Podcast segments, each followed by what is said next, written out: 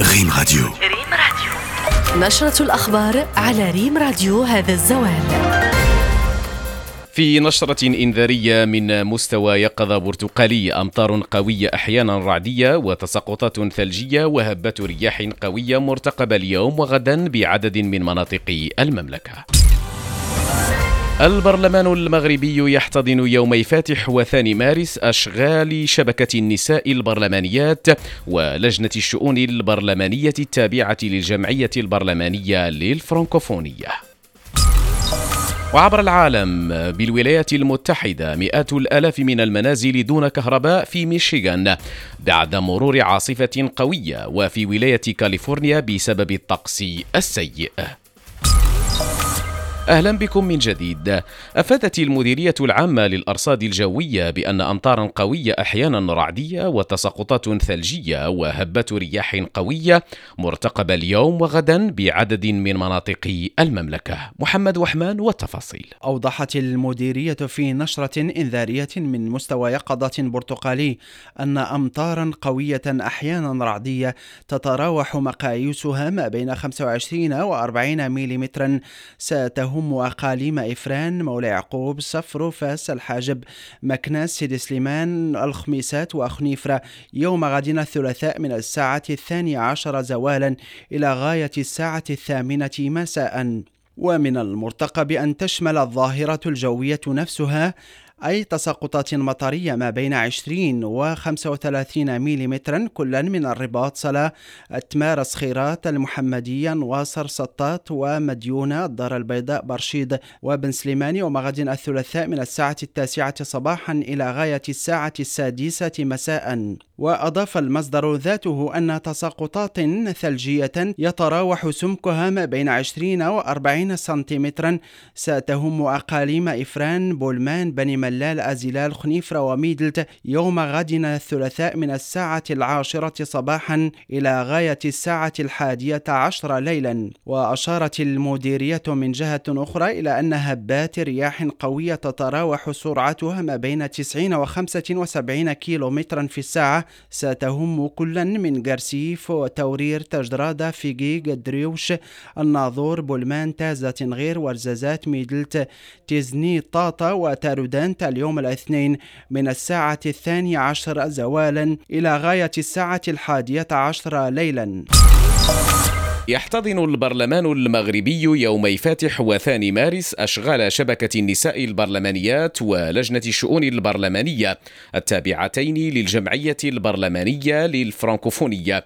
وذكر بلاغ للبرلمان أن جدول أعمال شبكة النساء البرلمانيات يتضمن تقديم تقارير حول الشبكة وأنشطتها خلال الفترة من يوليوز 2022 إلى فبراير 2023 وكذا السياسة المتبعة في مجال محاربة العنف ضد النساء في البرلمانات ومواضيع تتعلق بحقوق المرأة والمساواة بين الجنسين.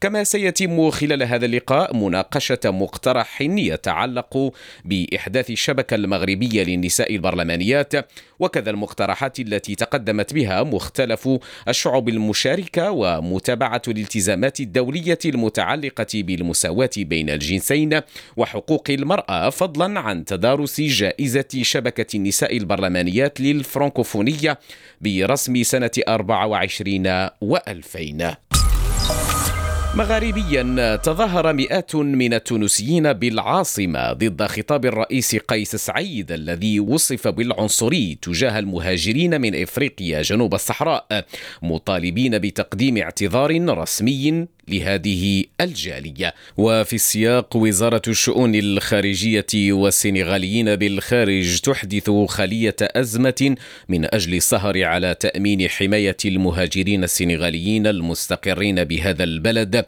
الواقع في شمال إفريقيا. حسب ما أعلن مصدر رسمي. وعبر العالم انقطاع في الكهرباء عن أزيد من 470 ألف منزل بولاية ميشيغان الأمريكية بعد مرور عاصفة جليدية أدت إلى انخفاض كبير في درجات الحرارة في المنطقة كما ضربت عواصف شتوية قوية الساحل الغربي للولايات المتحدة انطلاقا من جنوب كاليفورنيا أدت إلى انقطاع الكهرباء عن 100 ألف منزل في الولاية.